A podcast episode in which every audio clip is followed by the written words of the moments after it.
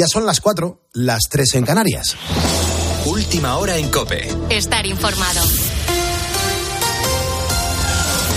Bueno, pues el Partido Socialista ahora quiere despejar el debate sobre la futura ley de, la amnistía. Juan Andrés Ruber, buenos días. Hola Pulpo, ¿qué tal? Muy buenos días. Saludos a todos los ponedores de calles. Es lo que lleva buscando el gobierno desde hace ya varias semanas, desviar el foco para que se hable de todo menos de esa nueva medida de gracia que va a cometer para seguir en el poder a cambio del sustento parlamentario de los separatistas. Quieren difuminar, por lo tanto, ese debate y Ferraz además pretende reforzar los mensajes sociales, vender la gestión de su gobierno y, sobre todo, dar la batalla al principal partido de la oposición, el Partido Popular. Detalles, Ricardo Rodríguez. El gobierno y la dirección del PSOE han venido difundiendo durante semanas que la ley de amnistía permitía sumar a los separatistas al juego democrático del que hasta ahora se excluían. La medida de gracia ha sido incorporada al ideario socialista como herramienta fundamental para la convivencia. Esther Peña ahondó en la defensa. La democracia es más completa si incorporamos a aquellos, aquellos actores que tuvieron, por una u otra circunstancia, que salir en 2017. El PSOE mantiene su compromiso de una reunión mensual de Santos Cerdán con Junts fuera de España. No va a haber ninguna novedad a ese respecto, sino continuar con el camino de sobriedad, discreción y trabajo que en nuestro caso nuestro secretario de organización ha llevado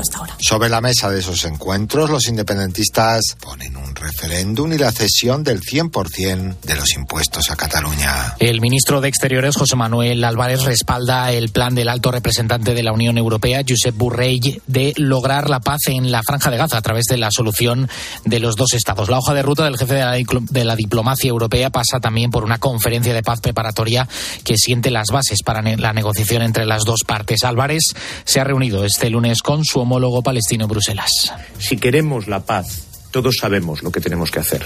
Y es reconocer e implementar el Estado palestino. Por lo tanto, ¿es difícil? Sí. ¿Es realista? Por supuesto. Es la única opción realista para una paz definitiva.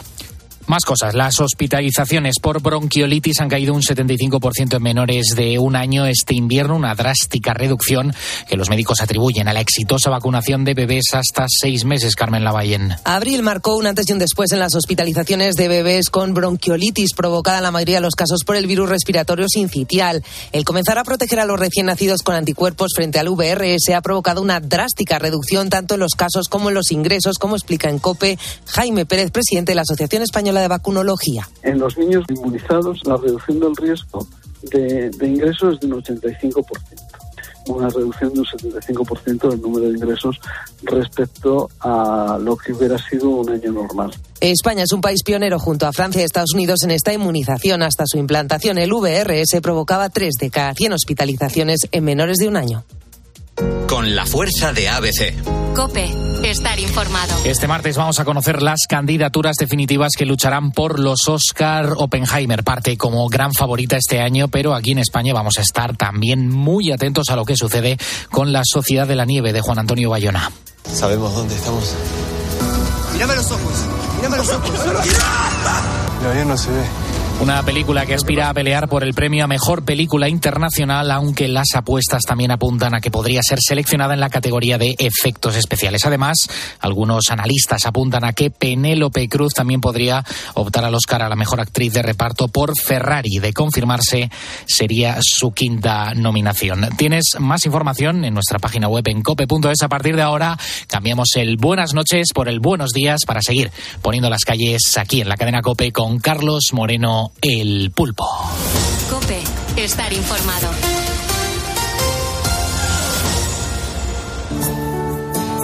Muchas gracias, Juan Andrés Ruber, por actualizarnos la información a los ponedores de calles. La gente que lleva unas cuantas horas trabajando y un montón de gente que no concilia el sueño, pero también ya es la hora de decir buenos días con mucha contundencia porque entramos en el tramo de hora que venimos defendiendo desde el año 2015. Estamos ya en el turno de los ponedores, de los currantes. Un abrazo bien fuerte a la gente que está trabajando en este momento, eh, como los vigilantes de seguridad. Siempre me acuerdo de ellos, a los Placa Blanca y, por supuesto, a los policías nacionales y locales y a la Guardia Civil. Un abrazo enorme. Hoy es el momento de, hablar también de, Cristóbal, Valenciaga. Estamos hablando de historias positivas, ya sabes que aquí le hacemos la cobra a la política.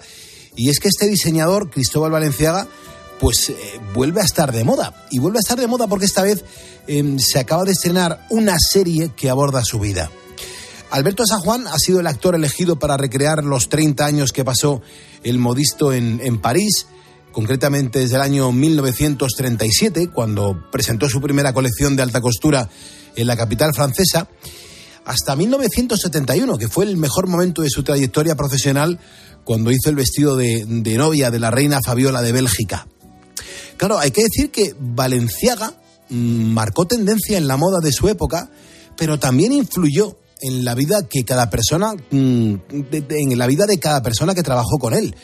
Por ejemplo, sus talleres se convirtieron en una, gran, en una gran escuela para cualquier costurera, como la donostiarra Elena Aizpitarte.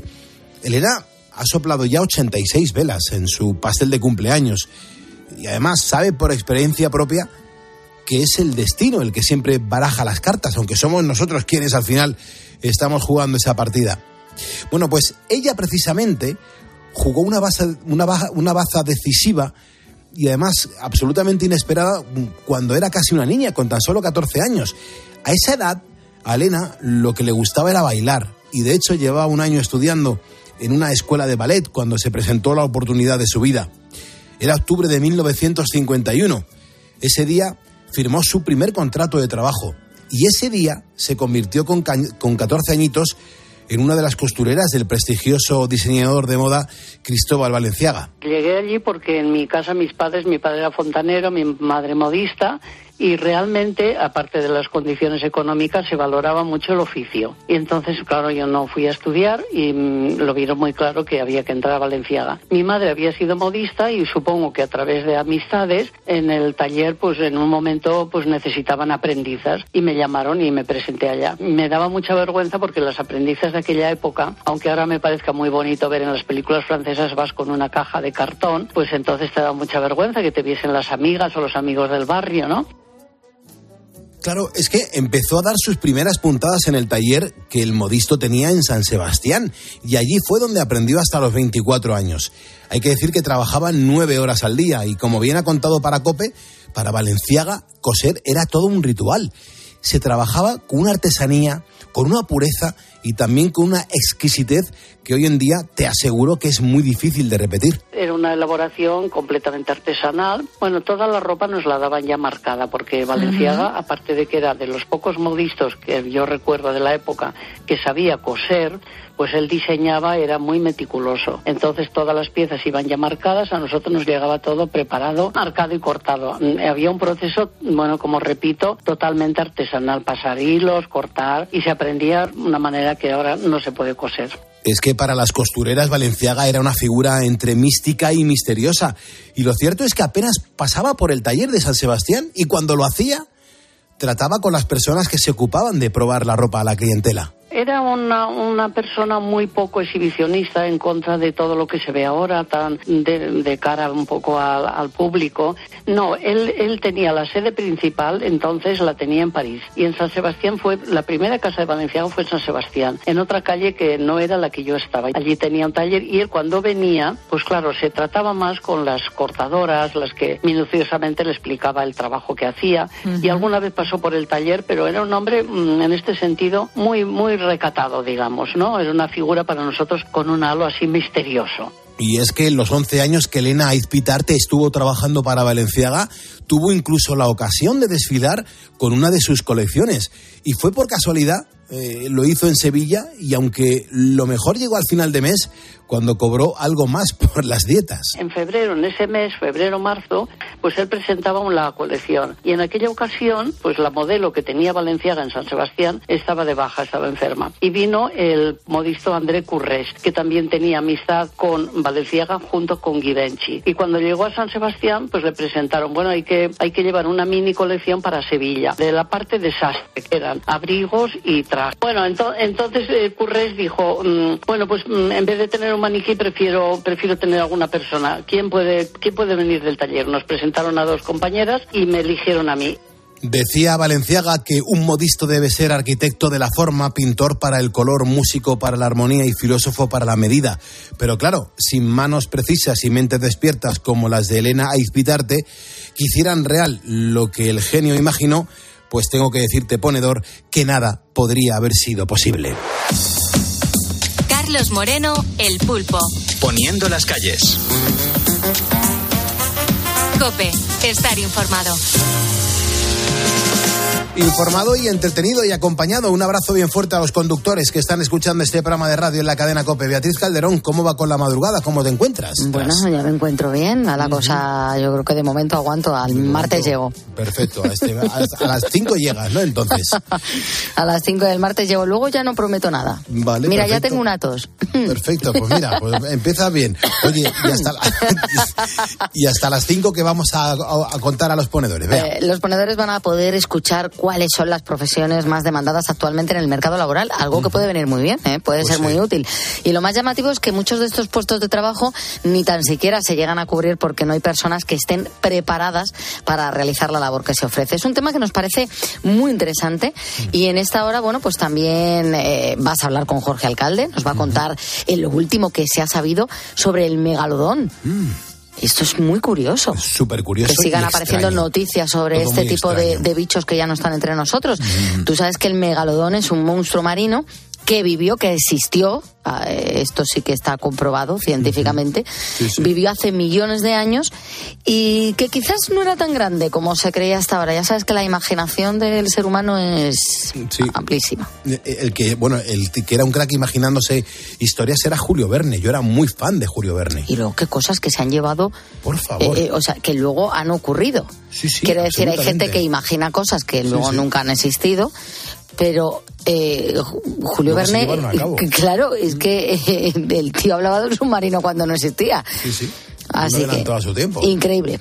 Alucinante. Ponedores que nos van dejando notas de voz. Nosotros las agrupamos aquí. Siempre te pido lo mismo, Jess. Intenta que no, ten- no tener mucho ruido de fondo para que te oigamos perfectamente. Nos puedes dejar la nota de voz en el 662-942-605.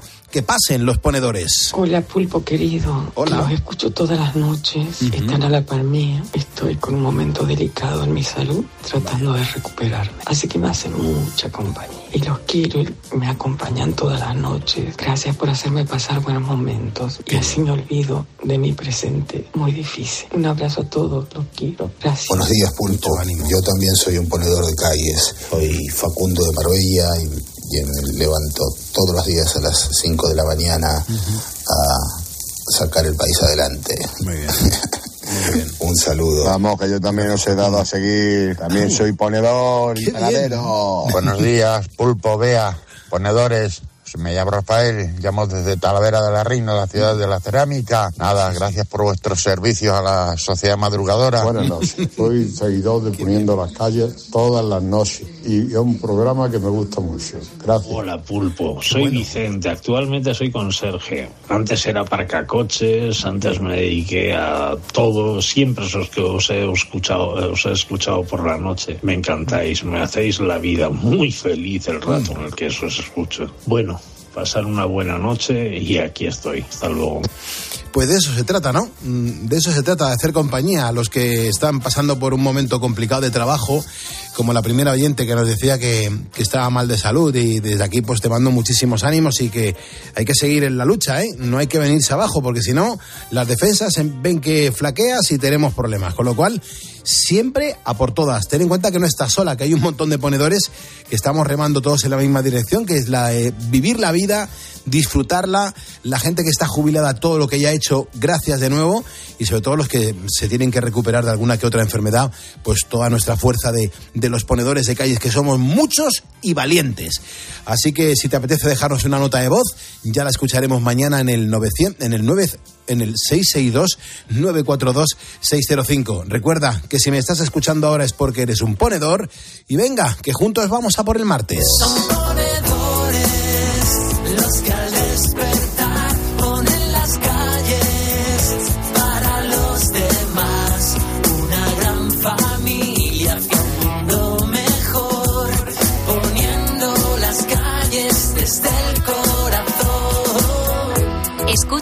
Poniendo las calles. Con Carlos Moreno, El Pulpo. Cope, estar informado.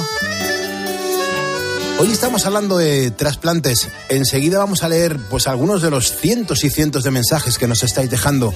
¿Te han trasplantado algo? Es una gozada leerte. Para para la libertad. Sangro, lucho, pervivo para la libertad. Mis ojos y mis manos como un árbol carnal, generoso y cautivo, doy a los cirujanos. Para la libertad siento más corazones que arenas en mi pecho. Dan espumas mis venas y entro en los hospitales y entro en los algodones. Como en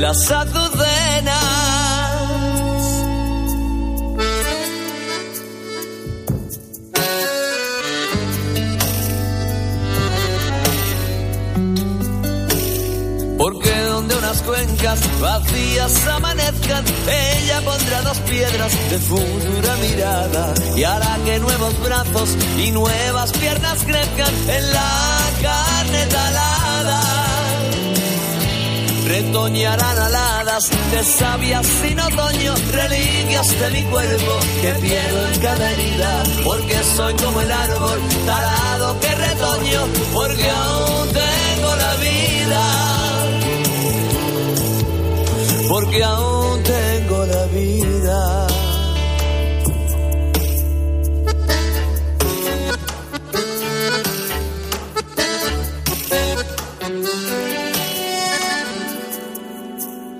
Para la libertad, sangro, lucho, pervivo para la libertad. Mis ojos y mis manos como un árbol carnal generoso y cautivo. Doy a los cirujanos. Porque donde unas cuencas vacías amanezcan, ella pondrá dos piedras de futura mirada y hará que nuevos brazos y nuevas piernas crezcan en la carne talada retoñarán aladas de sabias sin otoño, reliquias de mi cuerpo que pierdo en cada herida, porque soy como el árbol talado que retoño, porque aún tengo la vida, porque aún.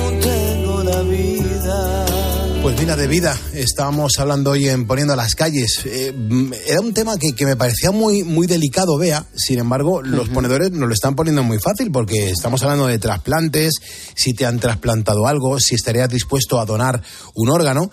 Y fíjate, la de testimonios y la de historias que nuestra propia audiencia nos está regalando. ¿eh? Claro, y la gente habla de ello con naturalidad. Porque Y mucha libertad. Inmaculada, por ejemplo, dice que sin dudarlo ella donaría porque tiene una cuñada con un trasplante de riñón y hay que ver cómo le ha cambiado la vida. Y cuando ves eso es cuando te das cuenta de la importancia que tiene ser solidario y donar. Eh, Macu Blanchard dice, pues yo soy donante de sangre, dice, pero, pero de órganos todavía no me lo he planteado. O Jag dice, pues que yo sepa, no.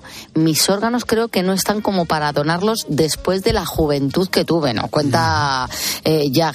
Tenemos también a Cristina. Por supuesto que donaría mis órganos si con ellos puedo ayudar a otras personas. Una amiga de mi hermana está trasplantada de riñón y lo mismo. Ahora pues lleva una vida completamente diferente.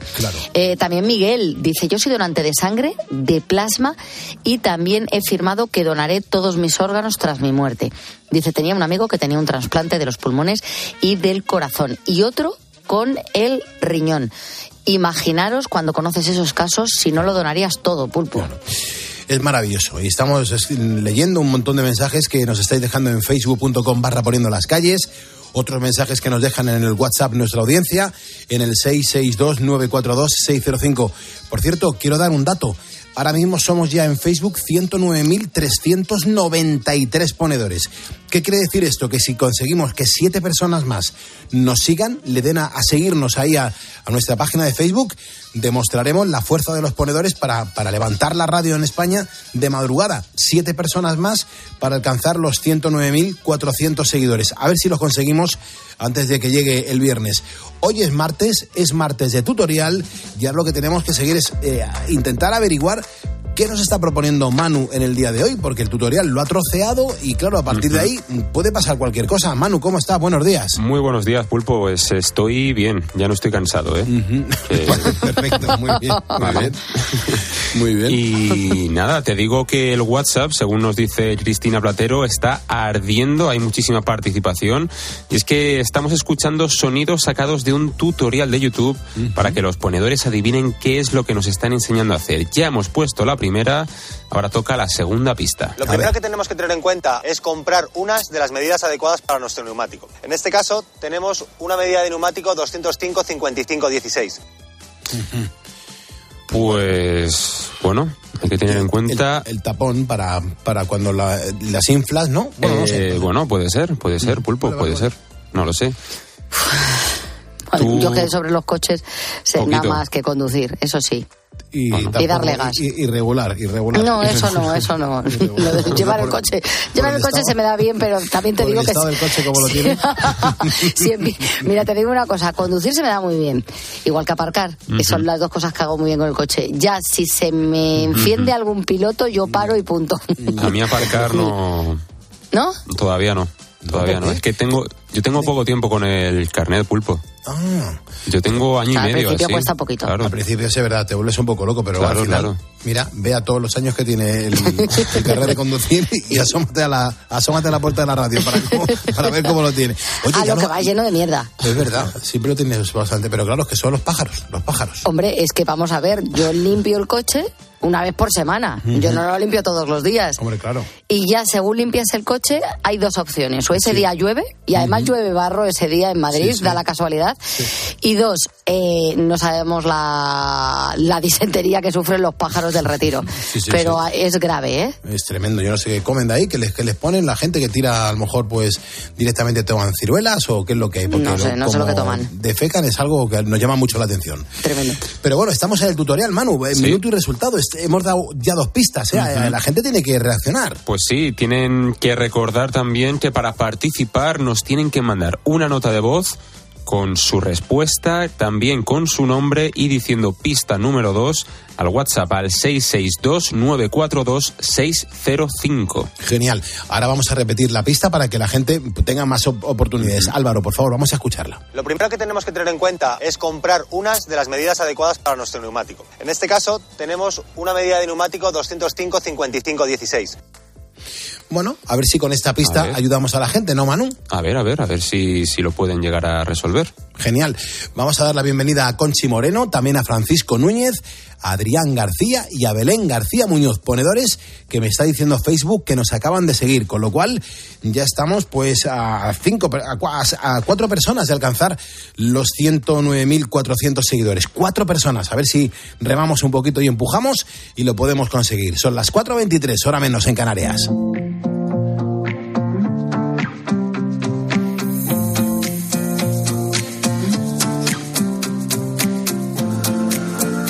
Esto es importante si estás eh, en la lista del paro. Eh, esto es bastante importante para la gente que está buscando trabajo. Presta atención porque te puede interesar o venir muy bien.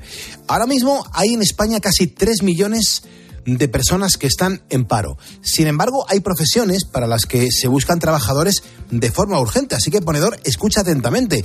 Es una situación que sin duda llama mucho la atención. Según los empresarios, ahora mismo hay 150.000 puestos de trabajo sin cubrir en España. Pero claro, ¿de qué profesionales estamos hablando? El personal mínimamente cualificado para manejar ciertas máquinas en la construcción no aparece por ningún lado. Entonces tenemos ahora mismo eh, cinco o seis máquinas paradas que podríamos estar funcionando y no podemos coger ciertos trabajos porque esas máquinas no tenemos personal que las maneje. Por más que buscamos, nadie aparece, ni, ni por oficinas de empleo, ni por ETTs, ni poniéndolo en medios de comunicación. Claro, acabas de escuchar a Maite. Maite es la dueña de una empresa de construcción de Soria y como has podido escuchar, hace un tiempo pues contaba en COPE que resultaba muy complicado encontrar a trabajadores que lleven, por ejemplo, una grúa. El SEPE, el Servicio Público de Empleo Estatal, ha hecho público un informe en el que señala que hay perfiles, que hay perfiles, perdón, que son muy difíciles de cubrir ahora mismo, vea. Por ejemplo, el de camarero, el de albañil, el de camionero. O un médico de familia. Entre las causas para que no se encuentren candidatos en estos puestos, según el SEPE, están las condiciones laborales. Otra de las causas es que falta personal de cualificación media es decir, trabajadores con titulaciones de formación profesional de grado medio y grado superior. Así que en COPE nos hemos propuesto adentrarnos en uno de los centros que imparten esta formación para ver qué profesiones se demandan más en estos momentos por parte de las empresas. Mariano Garrido es director pedagógico de FP del Colegio Salesiano Satocha y nos contaba cuál es uno de los perfiles más demandados por las empresas en estos momentos. Nuestro centro es fundamentalmente de especialidades industriales y todas las especialidades industriales en el momento actual tienen una grandísima demanda. Como ejemplo, los que terminaron el año pasado en junio ya les hicieron una oferta de trabajo al 54%, nada más terminar. Evidentemente que hay profesiones, hay especialidades con más salidas que otras. Por ejemplo, se quedaron al trabajar el 100% de mantenimiento electrónico. El ciclo de mantenimiento electrónico, todos los alumnos que hicieron prácticas, todos les ofrecieron trabajo ya en las empresas. Pero no solo la especialidad de mantenimiento electrónico tiene más salidas, también hay muchas otras especialidades que están relacionadas con el sector industrial que están muy demandadas hoy en día. Igualmente podemos decir de otras especialidades, de otros perfiles, como puede ser programación de la producción, fabricación mecánica, los tradicionales torneros, fresadores, y así podríamos decir pues de otras muchísimas especialidades como son mecatrónica, como hablábamos de proyectos de edificación, etcétera.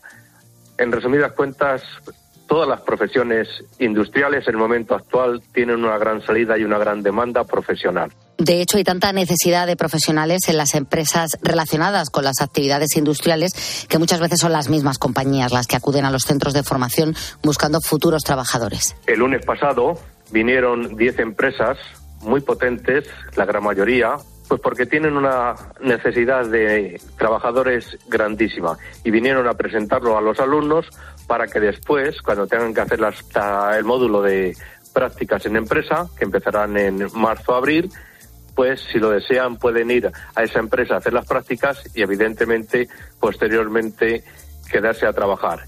Claro, es que en ese caso las empresas animan a los estudiantes a realizar sus prácticas con ellos, pero hay otras ocasiones que también habituales, bueno, pues en las que las compañías no pueden esperar y reclaman con urgencia perfiles que son muy concretos. Hace poco recibía un correo necesitando pues electricistas, pero con una eminencia y con una rapidez porque no encuentran, no encuentran quiere decir que la demanda de empleo que hay en el momento actual, bueno, en el momento actual, ya desde hace bastante tiempo, es muy grande.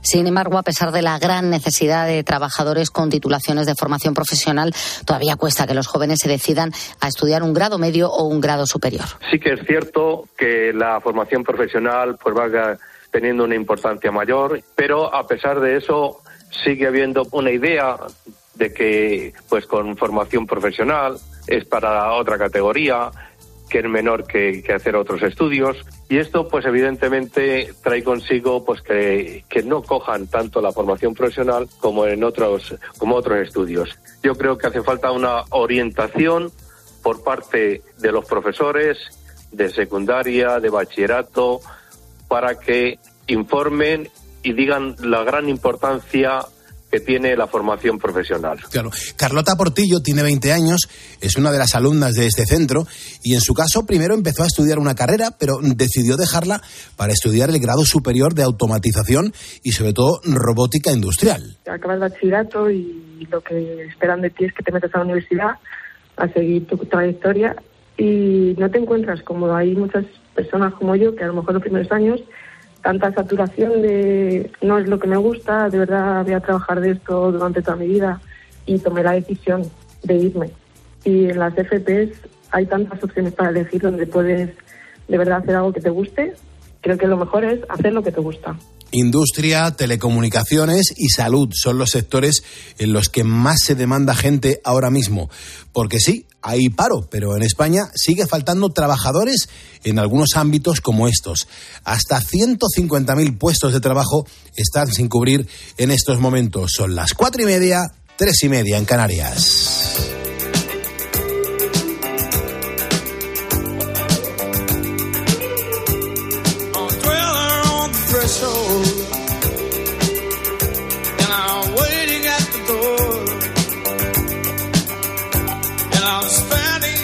Darkness.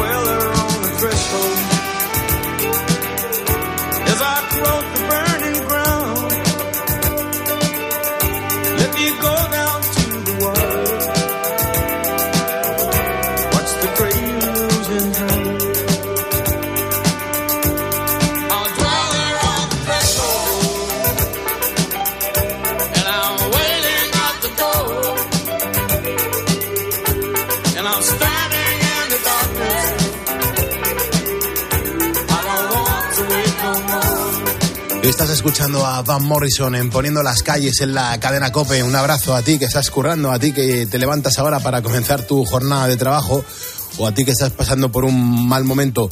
Y a Miguel Ángel Sevilla, que nos acaba de, de seguir. Miguel Ángel, muchísimas gracias y bienvenido a este programa de radio, al igual que a Cristina Sagués San Martín, una ponedora que también se suma a este programa de radio. Lo sabemos porque cuando tú le das a seguirnos, Facebook me, me pone así en la pantalla, te acaba de seguir y, y me pone tu nombre. Entonces a mí no me cuesta nada mencionarte para darte las gracias y la bienvenida. Miguel Ángel Sevilla, eh, Cristina Sagués San Martín, bienvenidos a este programa de radio. Estamos a tan solo cuatro ponedores de alcanzar pues los ciento, eh, déjame, que tengo aquí la cifra, los 109.400 seguidores. Con cuatro ponedores más lo conseguiríamos. A ver si mañana los, los podemos conseguir. Vea qué cantidad de historias bonitas en cuanto a los trasplantes y a los trasplantados. ¿eh? Bueno, Tomás Jesús habla de milagro, que es algo como milagroso, ¿no? Sí. Dice, mi papá fue trasplantado de los dos pulmones y vivió cinco años como una persona joven. Estaba a punto de morir. Imagínate cinco años de regalo. Agradecido sin medida a quien se lo regaló. Por eso hay que donar vida. O Ara Lili dice, por supuesto, si lo necesitan en vida para alargar la suya, aunque la mía sea corte, yo lo haría. Y si ya he fallecido, ¿para qué quiero mis órganos? Si puedo salvar vidas. También Pachi, que nos cuenta que es donante de órganos desde hace muchos años, dice, yo conozco a unos cuantos que han tenido un trasplante, pero en especial al que estaba en la misma habitación que yo en Valdecilla cuando sufrí una aneurisma de aorta. Dice, él tenía muchísimo miedo incluso estuvo a punto de decir que no se trasplantaba, pero yo le convencí porque mi operación la verdad había salido muy bien y le dije palabras duras, le dije que si no lo hacía ya estaba muerto. Y después de unos días enchufado en una máquina, pues eh, apareció un corazón que hoy, diez años después, sigue latiendo. Así que infinidad de veces me ha dado las gracias por haber sido tan franco con él, por haberle abierto los ojos y por hablarle tan duramente para que decidiera trasplantarse. Qué bonitos mensajes, vea. Es una gozada que, que la gente nos esté contando. Algo tan personal como si incluso, oye, pues eh, ha sido trasplantado de, de, algún órgano, ¿no? O gente que está, por ejemplo, en lista de espera para que les trasplante. Me parece que es algo maravilloso lo que estamos descubriendo hoy aquí en Poniendo las Calles. Mensajes que recibimos en facebook.com barra Poniendo las Calles, que estamos a punto de alcanzar los 300 mensajes. Se dice pronto, ¿eh? 300 mensajes. 4.34, hora menos en Canarias. Yo no sé si hoy has trabajado y al final pues has terminado con dolor de cabeza, con dolor de espalda, es que no tengo ni idea, pero a lo mejor te puedes encontrar esa situación. Bueno, pues escucha, ponedor, eh, y escúchame bien, al dolor ibudol. Al dolor ibudol. Sí, sí, ibudol es el ibuprofeno que se bebe y lo puedes llevar a todos los sitios en formato stick pack. Vamos, que no necesitas agua, no necesitas un vaso de agua para tomarte el ibudol. Al tomarlo te vas a dar cuenta cómo sabe bien y cómo te alivia. Por eso te digo que al dolor ni agua. Ibudol es un medicamento sin receta que está recomendado en adultos y niños a partir de 12 años. Ibudol tenía que ser de Kern Pharma, eso sí, lee las instrucciones de este medicamento y consulta al farmacéutico.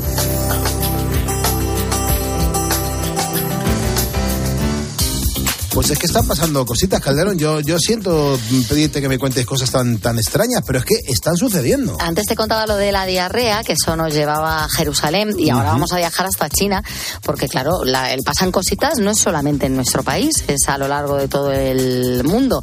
Una empresa del país asiático, eh, Pulpo, eh, ha ideado un plan para aligerar la plantilla. Y es hacer que los trabajadores dimitan por sí mismos. Hasta los huevos. O sea, es decir, lo que ellos buscan es que el trabajador diga, ya no puedo más, hasta aquí hemos llegado y se termine largando. Al parecer, la empresa pues no pasaba por un buen momento económico, necesitaba rescindir algunos eh, contratos y en estos casos lo normal, lo que suelen hacer las empresas, pues es, emple- em, es presentar un, un ERE, ¿no? Sí. Un expediente de regulación de empleo Para regular todo con el objetivo de, pues mira, vamos a ver, tenemos 5.000 empleados y nos hacen falta 2.500. Hay otros 2.500 que... Y entonces, pues se trata de negociar como una salida bastante ventajosa para las dos partes, ¿no? Para ambas partes. Pero, pero, en esta empresa china, porque oye, esto es, eh, se- se- todavía es la República Popular China. Sí, sí, sí. pero no se gastan un duro. Estos no se gastan un duro. Y entonces dijeron, vamos a ver, ¿cómo podemos ahorrarnos la indemnización por despido improcedente? y pensaron, pues, pues lo que hay que hacer aquí es conseguir que esta gente se largue. Tú sabes que hay gente que rompe así sus parejas, ¿no? Que no Sí, rompen sí. ellos. No, no, que lo que que, hacen es que, Sí, que, termina- que terminan convirtiéndose en un monstruo para que la otra, la otra persona desista Claro, y se vaya. y, se- y te diga, oye, que te quiero dejar y tú digas, pero has roto tú. Has roto tú, me has dejado tú. Pero, Correcto, si por eres tu culpa. ins- pero si eres insoportable, pues la empresa utilizó esa técnica. Dijo, yo voy a hacer todo lo posible para que los trabajadores decidan que se piran. Eh, ¿Tú sabes cuál es la idea que se les ha ocurrido, Pulpo? ¿Te, no sé, te puedes-. ¿Te lo puedes imaginar o no? Eh, Imaginar no, pero tiene que ser una barbaridad, Bea, por sobre todo la insistencia que me estás poniendo de que esto va a ser muy gordo. Pues mira, los sinvergüenzas trasladaron las oficinas a una zona montañosa, o sea, prácticamente en un pico perdido de la mano de Dios, a más de dos horas de camino de donde se encontraban antes. Yo no sé si nos escuchará este, este miserable. Una cosa, hay que ser muy ruin, muy ruin, para que tú mm, digas, "Mm, ah, pues nos hemos trasladado aquí donde Cristo perdió el sombrero. Correcto. Y a ver cómo vienes ahora y cómo te vas de aquí. Y a ver ahora qué haces. Claro. Pues mira, te voy a decir una cosa, hay gente que es tozuda. creo. Eh, ¿Tú qué crees? ¿Que ha funcionado o que no ha funcionado la Pues yo creo que yo creo que sí ha funcionado. Claro que ha funcionado. De los 20 que eran, eh, hay 6 que son la resistencia, que les daba igual 8 que 80, pero hay 14 que renunciaron a su trabajo. Hasta luego, Mari Carmen. Claro, hasta luego, Maricarmen. Ahí te quedas. Les dijeron, "Ah, ahí te quedas, pues nosotros, como tú comprenderás, pues no, No estamos dispuestos. no claro. estamos dispuestos eh, a esto. Yo espero que por lo menos a los seis que resisten, Mm. que han demostrado, pues, o compromiso o que no tienen dónde agarrarse. Claro. Eh, a esos les den unas dietas, alguna ayuda para pagar la, la gasolina, porque a dos horas de camino, de, tú imagínate que nos ponen la cope Pues fíjate, en Cercedilla. en Cercedilla. ¿Tú qué harías? Hombre, pues en la otra punta de Madrid, imagínate lo que tendríamos que encima mm, remadrugar, pues ya no sé, ya qué, qué vida, qué, qué vida nos quedaría, vea, pues no tendríamos mm, ya da- nada de vida. Nosotros no sabríamos qué hacer con nosotros mismos, ¿verdad? Claro, que ya de por sí esto es complicado, pues imagínate ya con esos Pero no demos ideas, vamos a callarnos. No vaya a ser que digamos, pues nos iríamos y, y nos mandan la copia a la conchinchina. Es verdad, es verdad. Deseando perdernos de vista. Bueno, oye, te voy a hablar ahora, mm, voy a poner canción, pero, pero yo te voy a hablar, eh, además de, de la canción, que está muy bien, pero te voy a hablar de, de una fiesta.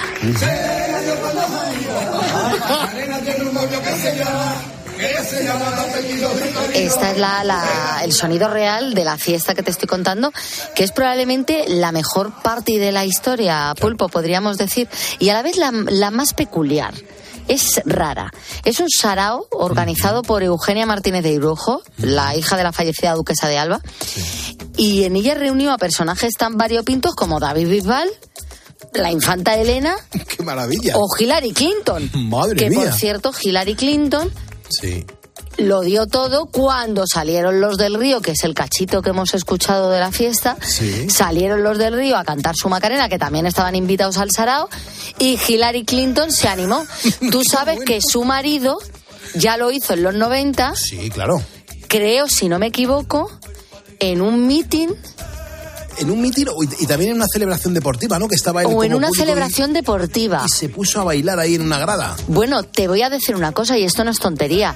Me suena en un meeting también, También, bueno, es que la también, bailó sí, ba- y con Boris Yeltsin, que claro, era en ese claro. momento el presidente de Rusia. Exacto. Eh, me suena el tema porque creo que él subió en popularidad los índices de audiencia. Se estaba presentando el marido Bill Clinton a la Casa Blanca y cuando salió bailando esto, los índices más, de popularidad subieron. O sea, algo maravilloso. Y ella lo ha rememorado y ha bailado en el sarao este que digo que han montado y que yo estoy escandalizada, escandalizada Sí, sí, con la sí. gente que estaba ahí invitada. como tú y yo no estábamos, Pulpo? Eso digo yo, ¿cómo no nos invitaron? Y eso que, que, que Antonio de los del Río no, no se escucha. Pues dile que a la próxima no aquí. nos lo queremos perder, que lo vamos claro. a documentar y luego lo contaríamos en el Pasan Cositas. Es que ahí, ahí podríamos estar perfectamente, pero bueno, Antonio, los del Río, con lo, con lo que tú nos escuchas aquí todos los días, y Rafael también, una invitación aquí a la Calderón y a mí, ¿no? Además le vamos a dar todo. Desde luego que sí. Bueno, vamos a escuchar un poquito la Macarena, que no deja de ser, yo creo que una de las canciones que más ha facturado en autores y que encima es de aquí, de, de nosotros, de España, de los del Río. con el corte inglés y se compra los modelos más modernos. Le gustaría vivir en Nueva York y ligar un novio nuevo. Macarena sueña con el corte inglés y se compra los modelos más modernos. Le gustaría vivir en Nueva York un novio nuevo. Dale a tu cuerpo alegría, Macarena, que tu cuerpo es para darle alegría y cosas buenas. Dale a tu cuerpo alegría, Macarena, eh, Macarena. Dale a tu cuerpo alegría, Macarena, que tu cuerpo es para darle alegría y cosas buenas. Dale a tu cuerpo alegría, Macarena, eh, Macarena. Macarena tiene un novio que se llama, que se llama de apellido Vitorino. En la jura de bandera del muchacho, se la dio con dos amigos. Macarena tiene un novio que se llama, que se llama de apellido Vitorino. Y en la jura de bandera del muchacho, se la dio con dos amigos. Dale a tu cuerpo alegría, Macarena, que tu cuerpo es para darle alegría y cosas buenas. Hablamos de trasplantes en Poniendo las Calles. Recuerda que el objetivo es llegar a las 6 de la mañana. A menos 10 le estamos dando la del pulpo a Carlos Herrera. Y hasta entonces nos damos cuenta que aquí hay mucha gente solidaria que está dispuesta a donar. Incluso hay ponedores que son eh, gente trasplantada. Esto es un no parar de recibir mensajes, vea. Aurora, por ejemplo, nos cuenta que su nieta es trasplantada y que, por supuesto, eh, donaría sus órganos. Y tenemos también a José Ramón, que nos cuenta eh, cómo decidió él convertirse en donante de órganos. Fue en 2014. Dice, vamos a ver, yo eh, trabajo, bueno, pues eh, con un vehículo, siempre en la carretera, con el coche, con el camión, y pensé que en un momento determinado algo me podría pasar. Y claro, se dijo, y él ha utilizado este término. Aquí ya sabes que nos ponemos sensibles y al mismo tiempo le quitamos hierro al asunto. Dice, ¿por qué no aprovechar toda la casquería que se pueda? Claro. dice, si yo tengo un accidente con el coche, ¿por qué eso, lo que esté bien, no se va a poder reutilizar? Y dice, yo sin consultárselo a nadie, ni a mi mujer, me fui al hospital y me hice donante. ¿Quién dice que no se puede tener una segunda vida? Maravilloso. Aquilino Bautista Hueso nos acaba de seguir. Muchísimas gracias por echarnos un cable para seguir creciendo. Pero tengo que hablar con José Luis y, y solamente tengo tres minutos para atenderle. José Luis, eh, gracias por escuchar Poniendo las calles y estar aquí en directo. ¿Cómo estás? ¿Por dónde, ¿Por dónde te encuentras, José Luis? Buenas noches, buenos días. Buenas noches, Pulpo, ¿cómo estás? Muy bien, ¿cómo te encuentras tú? Que ya me ha contado Cristina que estás esperando un corazón. Sí, es correcto. Eh, curiosamente, yo he atendido a muchas personas en mi trabajo que nos han fallecido en nuestras manos y que luego han sido donantes y hemos activado todo el protocolo en Madrid de la donación de una persona. Y mira por dónde, pues yo el año pasado, en el mes de agosto, sufrí un infarto muy fuerte, muy, muy, muy fuerte. Eh, según el equipo de cardiólogos del Hospital de Guadalajara, estoy vivo de milagro. Y el corazón me ha quedado muy, muy, muy dañado, no tiene ninguna ninguna operación posible y estoy en lista de trasplantes para ser trasplantado de corazón. De momento, porque tengo una alta probabilidad de que el corazón se pare, una muy alta probabilidad, me han puesto un implante, un, un desfibrilador. Uf, vaya, vaya situación, ¿no, José Luis?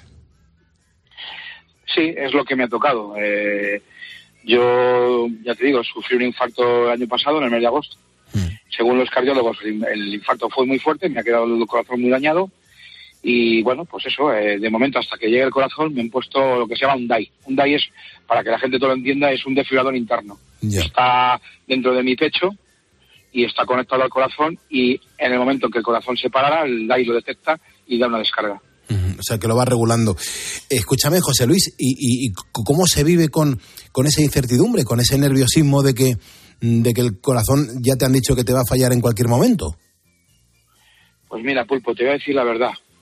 Si yo, si yo asimilara lo que el, lo, lo que el equipo de cardiólogos me dijo, que con mi corazón tenía una esperanza de vida de entre 3 y 6 años, si yo solo asimilara, yo estaría eh, en una profunda depresión. Ya. Entonces yo, por una parte no me lo creo, por otra parte sí me lo creo. Yo, pues eso, tengo esperanza de que me salga un corazón. Claro. Pero te, te noto, te siento muy esperanzado, José Luis, te, te- te siento muy positivo. Sí, date cuenta que somos el país del mundo donde más donaciones se hacen y donde más trasplantes se hacen. Y, y ahora, Eh, todos los días, dime, dime, perdona. no, no, no, discúlpame tú. Todos los No, días. que te decía que todos los días se trasplantan en España páncreas, pulmones, córneas, hígado, riñones, corazón menos, porque es el órgano que menos sale, pero yo tengo esperanza. ¿Qué, qué me, ¿A qué me puedo agarrar, Pulpo? Solamente a eso. Claro. ¿Qué años tienes, José Luis? Tengo 55. Y familia. Bueno, tengo una hija de 18 años eh, y actualmente una pareja porque yo estoy divorciado. Ujú, Muy bien. Y José Luis, eh, te, te ha cambiado mucho la vida laboralmente a la hora del descanso? ¿Te cuidas muchísimo más? ¿Te blindas? Claro, eh, date cuenta que para poder seguir optando a un corazón, pues te marcan unos protocolos y tienes que seguir una serie de parámetros, ¿no? Claro. Eh, no puedes coger ni un kilo de peso, tienes que estar en rehabilitación cardíaca, ir todos los meses a hacer analíticas especiales, a consultas de cardiología, consultas de insuficiencia cardíaca, en fin, yo he ido bajando peso, bajando peso, y claro, hay, hay que seguir unas, unas normas para poder para poder seguir en la lista de trasplantes, evidentemente.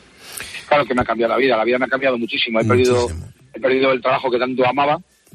Yo, yo trabajaba, y desde aquí quiero aprovechar a mandar un saludo a todos mis compañeros. Yo trabajaba en el SUMA 112, el Servicio de Emergencias de la Comunidad de Madrid. Yo trabajaba en una UBI móvil y en un helicóptero, atendiendo infartos, paradas cardíacas, en fin. José Luis, ¿por, claro. por qué no te vienes un día a la radio te- y estás aquí con nosotros tomándote un café y charlamos tranquilamente? Bueno, pues si me invitas, Fulpo, sería. Yo lo agradezco. Y también quiero aprovechar para felicitarte a ti y a todo vuestro equipo por este, por este programa tan bueno que haces y que tanto nos am- ameniza a todos los que oímos tu programa. Qué bien, José Luis. No lo dejemos, vente un día aquí al estudio y, y vamos a pasar una buena, una buena noche de radio, un ratito, conociéndote un poquito mejor y, y profundizando en tu historia. Me, me apetece muchísimo. Sí, y además, Pulpo, te puedo contar tanto en público como en privado, pues todo lo que es el mundo del, del trasplante. Date cuenta que el SUMA 112 Claro. tiene vehículos especiales para trasladar los órganos eh, entre hospitales de Madrid o órganos que salen en- desde el aeropuerto de Barajas. Tenemos vehículos especiales con neveras especiales y te puedo contar mucho sobre el mundo del trasplante, mucho. Vamos, Pues desde mi punto de vista, no de como cirujano, evidentemente. Claro, pues eso es una cosa y también tu historia, José Luis. Me interesas también tú como persona y, y por lo que estás pasando. Eh, me, me interesa conocerte personalmente. Así que ahora con Cristina Platero lo organizamos y, y a ver si la semana que viene te vienes aquí a tomar un café al estudio central de COPE, ¿vale? Vale, quedo a tu disposición. Un abrazo, José Luis. Muchísimo ánimo. Igualmente. Gracias, Un abrazo hermano. a todos los oyentes de, de tu programa, fabulosos. Los ponedores, sí, señor. Gracias, José Luis. Un, un abrazo. Los ponedores que son muchas personas que muchas veces no duermen bien. No, no duermen. Sin embargo, joder, están encantados de escuchar la radio. Y, y- y yo lo que quiero En el fondo, pues es que me escuchéis, que me escuche cuanta más gente mejor, pero en el fondo mm, te juro que lo que más quiero es que duermas y que descanses bien. Y afortunadamente, como en mi vida se cruzó un producto que me ha cambiado la vida, pues tengo la libertad aquí en la cadena Cope mm, de recomendártelo a ti, porque si a mí me ha funcionado, a ti también te va a funcionar, o incluso más que a mí, porque yo soy un tío que siempre está muy liado y- y siempre con muchos frentes abiertos. Esto es el kit de los ponedores. El- Esto se toma para, para meterte en la cama y, disfrutar de un sueño reparador. Es un producto de un laboratorio español. No, no es químico, es todo natural. Eh, tiene unas esencias maravillosas y te juro que a mí me ha cambiado la vida. Es ahora día, ahora noche. Son dos cápsulas. Una cuando te despiertas y la cápsula de ahora noche cuando te metes en la cama. Joder, yo me duermo 6, 7, 8, 9 horas del tirón cuando tengo ese tiempo para dormir, pero cuando me meto en la cama me quedo dormido y consigo un sueño reparador, con lo cual me siento con mucha energía y con buena voz. Si te preguntas cómo lo puedes conseguir, pues lógicamente puedes acudir a una farmacia y te lo van a encargar si no lo tienen en ese momento. El farmacéutico te lo- se lo va a encargar a sus proveedores y te va a llegar. Que no puedes eh, acercarte a una farmacia o, lo quieres hacer por la vía donde la gente lo está pidiendo, pues perfectamente. En la página web ahoralife.com, recuerda escribir ahora sin H, ahoralife.com y a partir de ahí pues eh, te lo mandan a casa y encima te lo van a mandar con dos regalos, el kit de los ponedores. Ahora día, ahora noche. Escuchas Poniendo las calles. Con Carlos Moreno, El Pulpo. Cope, estar informado. Solo Carlos Herrera pone su mirada en aquello que tienes que conocer. La incertidumbre se está convirtiendo en el principal lastre de la economía española. Así consta en todos los análisis económicos de las multinacionales del país, en los sondeos a los empresarios, la preocupación por la gobernabilidad, la falta de estabilidad. Para comenzar el día bien informado, despierta con Carlos Herrera. Desde las 6 de la mañana todo pasa en Herrera en Cope. En nueve minutos llegamos a las cinco de la mañana, a las cuatro en Canarias. Esto es radio en directo en la cadena Cope poniendo las calles. Y en el mundo de la ciencia, pues es verdad que siguen existiendo misterios que no por repetidos periódicamente, pues dejan de resultar apasionantes. Y uno de ellos, además, tiene que ver con la existencia o no de especies animales gigantescas que han vivido en la Tierra, que han desaparecido o incluso que quizás sigan entre nosotros. Yo no sé si mm, te suenan estas palabras de megalodón o Bigfoot, eh, el Yeti. Bueno, pues son monstruos reales, son productos de la ficción. Menos mal que Jorge Alcalde, como un ponedor más, está aquí con nosotros para contarnos si existe o no una ciencia dedicada al estudio de estos animales. Jorge, ¿cómo estás? Buenos días. Muy buenos días, Pulpo. Pues sí que existe una ciencia.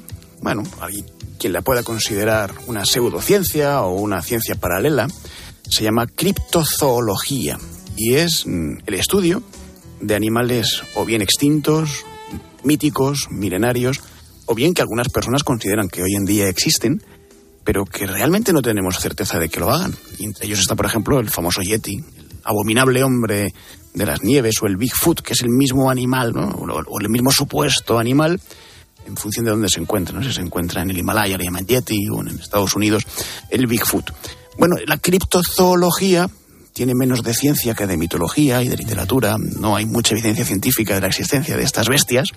Pero es apasionante porque tiene muchas mm, líneas de conexión con la biología y, y con, y con la cultura y a, a mí me gusta mucho hablar de ello. ¿Se, se conoce cómo era y sobre todo cómo vivía ese tiburón gigante del que nos estás hablando? Bueno, era gigante, evidentemente, igual de gigante que el blanco, pero no tanto como pensábamos, y era un animal que sin duda tenía que ser uno de los grandes reyes del océano en su época. Hace entre eso, 26 millones de años que nació y 3 millones de años que desapareció.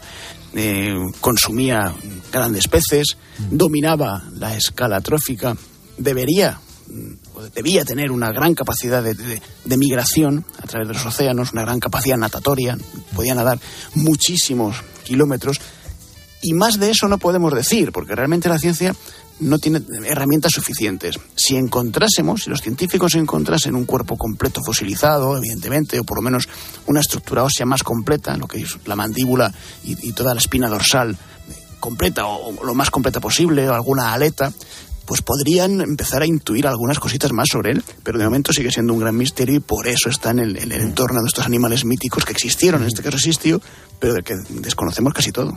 Y además, Jorge, estoy pensando que de todo esto que estamos hablando, ya hay alguna que otra noticia al respecto de todo esto, ¿verdad? Sí, la última precisamente, la que la acabamos de conocer, tiene que ver con ese animal que has mencionado al principio, el megalodón, El megalodón, ese tiburón gigante, mítico. Se pensaba que existió hace unos entre 20 y 3 millones de años. Eh, un animal en los océanos parecido al tiburón actual, al tiburón blanco, pero mucho más grande. Podía llegar a tener 30 metros de longitud. Y de lo que hemos, mm, lo que sabemos de él es a través de, de unos pequeños restos fósiles que se han descubierto hace mucho tiempo, una gran mandíbula, algunos restos de dentaduras, algunos restos de, de espina dorsal, pero muy, muy mal distribuidos, que hacían pensar que efectivamente era un animal con la forma y la estructura de un tiburón actual, pero muchísimo más grande, porque la mandíbula es mucho más grande que la de un tiburón. mm, blanco, el, tiburón ballena, los tiburones más grandes que, que hay ahora vivos. Bueno, la noticia es que se ha utilizado herramientas de inteligencia artificial para que con esos mismos fósiles que hemos, que hemos conocido se ha hecho una estructura más acertada de cómo podía ser ese bicho. Y resulta que más que tener forma de tiburón, tenía forma de sardina. No, no tamaño, pero sí forma. Tenía, era mucho más estrecho su cuerpo, no tan ancho y tan, y tan corpulento como el de un tiburón. Por lo tanto, el gran megalodón que tantas películas ha dado y que tantas series ha dado eh, a la literatura y al, y al cine, pues ha quedado un pequelodón, porque el máximo, el más grande a lo mejor a- podía llegar, llegar a medir 15 metros, que es lo que mide hoy en día un, tiburón blanco. Estoy pensando, eh, en- además, en cuanto hemos nombrado al Yeti, la- ya los ponedores, mm, preguntarle a Jorge Pulpo si existe de verdad. El Yeti, eh, cu- cuéntanos, por favor, si existe o no de verdad. Bueno, eso, eh, a ver, evidentemente la ciencia no puede demostrar que existe y de hecho lo que sí puede demostrar es que hay cosas que parecen el gran hombre de las nieves o el Yeti o el, el Bigfoot que tienen explicación científica y que no corresponden a esta mitología, ¿no? Pero sí es verdad que es algo que forma parte de la cultura de prácticamente pues, todos los continentes. Cada continente, cada región tiene su gran monstruo y este es uno de los que más se dispersa por todo el mundo además con características muy similares, ¿no? De una especie de, de homínido, ¿no? Con algo humanoide, algo con forma humana, que anda sobre dos patas, muy grande, de muchos metros de altura, con mucho vello alrededor, con una mandíbula muy prominente, de color oscuro. Eh, todo esto ah, es muy, muy ah, ah, concorde con cada una de las culturas que lo va explicando. Y también es muy parecido a un animal que conocemos, que es un gran oso, el gran oso pardo, o el, o el gran- el gran oso grizzly en Estados Unidos, que es lo que la noticia que acabamos de conocer también viene a demostrar. Utilizando eh, el, geoposicionamiento de los teléfonos móviles de las personas que han dicho en las últimas décadas que han visto el Bigfoot o el Yeti y haciéndolo unirse o cruzando estos datos con el- la distribución de las grandes familias de osos grandes en Estados Unidos, se ha descubierto que coinciden más de lo que deberían coincidir por azar. Es decir, que es muy probable que esas personas que dicen haber visto un yeti, lo que hayan visto es un oso pardo gigantesco o un oso grizzly gigantesco. Y es, lógico porque los osos sabemos que suelen ponerse sobre dos patas cuando se sienten amenazados o cuando van a recolectar algún tipo de, de- de fruto del, del árbol. Tienen ese aspecto pardo, tienen mucho vello. Desde la distancia y con la su- suficiente dosis de sugestión uno puede pensar que es un monstruo peludo con forma humana. De manera que una vez más se demuestra que efectivamente este, este mito tiene un origen natural tan natural como pues, pues morirse de miedo cuando uno ve un oso que se pone de patas y, y ve lo que no está viendo, claro.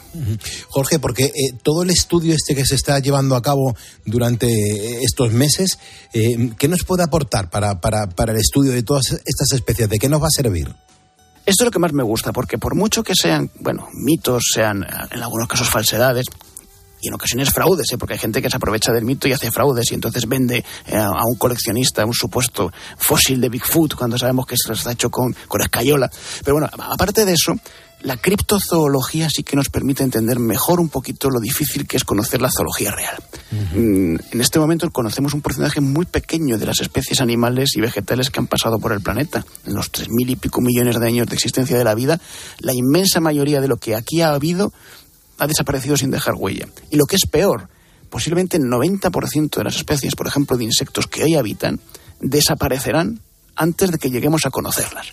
Es decir, que la propia ciencia biológica es suficientemente misteriosa, no hay que acudir al Yeti ni al megalodón para encontrar misterios maravillosos y por lo tanto a mí esta noticia me parece siempre muy, muy acertada para poder hablar de que sin buscar en la mitología, en la propia ciencia, encontramos eh, materia fascinante. Hombre, eh, hay, hay ponedores que también dudan de la existencia de Jorge Alcalde, pero cada martes aquí lo que hace es que nos demuestra que es tan real como su propia leyenda. Jorge, te mando un abrazo enorme, te leeré en Squire y te escucharé en los diferentes programas de la cadena COPE. Hasta la próxima semana. Pues un abrazo muy fuerte. Dejaré algún resto fósil por ahí para que los escépticos vean que sí, que, que existo de verdad. Pasar buena semana. Muchas gracias, Jorge. Bueno, pues nosotros desde la una y media de la madrugada estamos contigo poniéndole las calles a este martes 23 de enero de 2024, en el que vamos a hablar enseguida de Inspiradoc, un programa que se utiliza en un hospital madrileño para ayudar en terapias de salud mental para perros. ¡Vámonos!